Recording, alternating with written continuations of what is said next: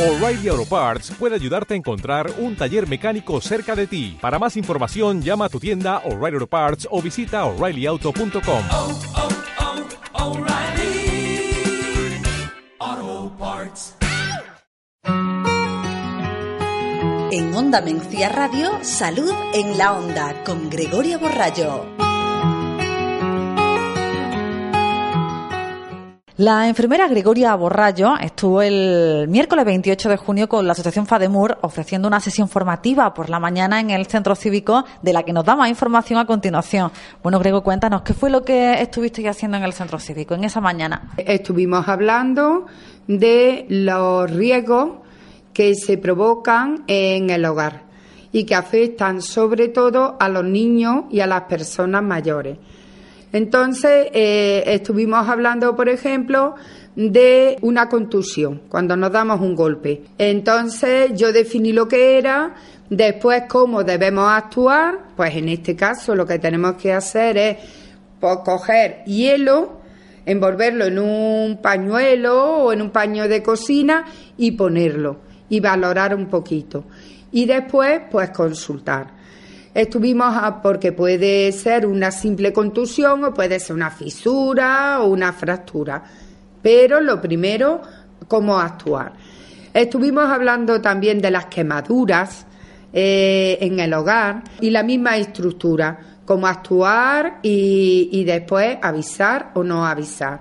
Ahí en las quemaduras, yo hablé de las quemaduras, las químicas, las que provocan los productos de limpieza, las lejías, los amoníacos, eh, los ácidos, que son un tipo de quemaduras diferentes a las quemaduras, por ejemplo, en la cocina que nos pueden provocar que nos chalpique el aceite o líquidos calientes. Entonces, ¿cómo actuar?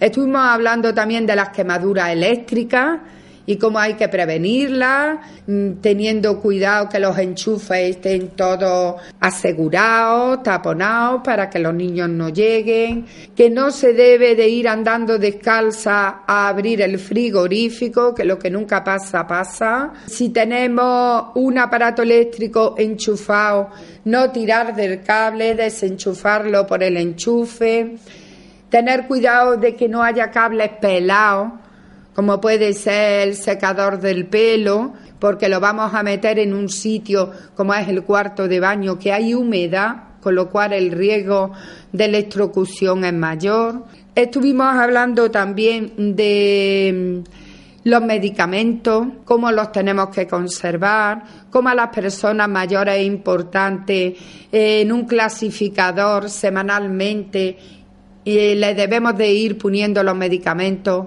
porque eh, somos la gente joven y hay veces que duda si me tomé la pastilla o no me la tomé, pues imaginaros las personas mayores.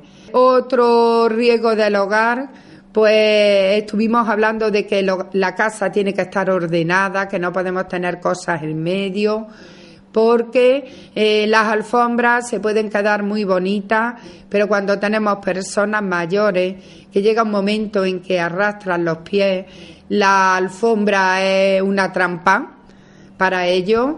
También estuvimos hablando de la hemorragia y cómo actuar, porque claro, la hemorragia, la pérdida de sangre es muy escandalosa, enseguida nos asustamos, entonces lo importante es valorar, a ver ese corte, cómo nos lo hemos hecho, presionar cuando la hemorragia es venosa, la sangre sale babeando y cuando es arterial sale a chorro, porque claro, la arteria tiene más presión, sale a chorro porque cuando el corazón late, se contrae, sale el chorro de sangre, cuando se relaja no sale, pero sale eso, a chorro.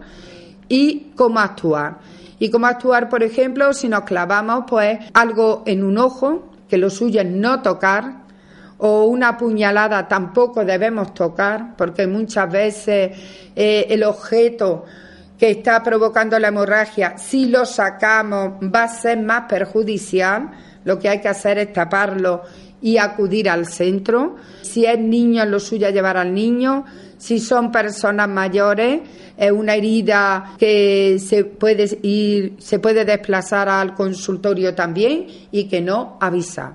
Avisar pues al 112, llamar siempre a la central, porque ellos son los que a nosotros nos autorizan a salir. Estuvimos también hablando de, de eso, de los incendios en las casas, porque se producen, que hay que controlar muy bien pues el, butano, asegurarnos de que esté cerrado, cuidado con las velas, cuando encendemos velas en las casas, en fin, la verdad que estuvo bastante interesante. Otro tema que se tocó fue la reanimación cardiopulmonar. En la mayoría de, los, de las paradas suelen ocurrir en las casas. Un mero atragantamiento de una persona mayor que esté comiendo puede ser parcial o total. Y si es total, hay que hacer, que también estuvimos explicándola allí, la maniobra de Henle, que es rodearle por detrás, apretarle la boca del estómago fuerte hacia adentro y hacia arriba, para que expulse el trozo de carne, el gajo de naranja, que es con lo que más se atragantan. Eh, hablamos también de que los niños pues si están llorando no se le debe de dar de comer. Cuando los niños tienen hambre, comen. Esa eh, persistencia y come y come. Y anda que la, manía de le tapo la nariz al niño para que coma. No, si no quieren comer, que no coman. Que mira la supervivencia. Los niños cuando tienen hambre comen. Y hay niños más comilones y niños que comen menos. Pues estuvimos hablando de todo eso, cómo actuar en una parada, tanto en niños como en adultos, cómo tenemos que hacer la reanimación cardiopulmonar básica, eh, que el paciente lo tenemos que tener en el sitio. Primero valorar, valorar cómo está, el nivel de conciencia, si respira y si tiene pulso. Que tiene, pero que está débil, lo ponemos de ladito que es la posición de seguridad, de tal manera que al estar de lado, si vomita, el vómito cae al suelo. Y además la lengua no se le va a ir para atrás. Lo que no podemos dejar nunca una víctima es boca arriba, porque boca arriba, si vomita, se ahoga en su propio vómito.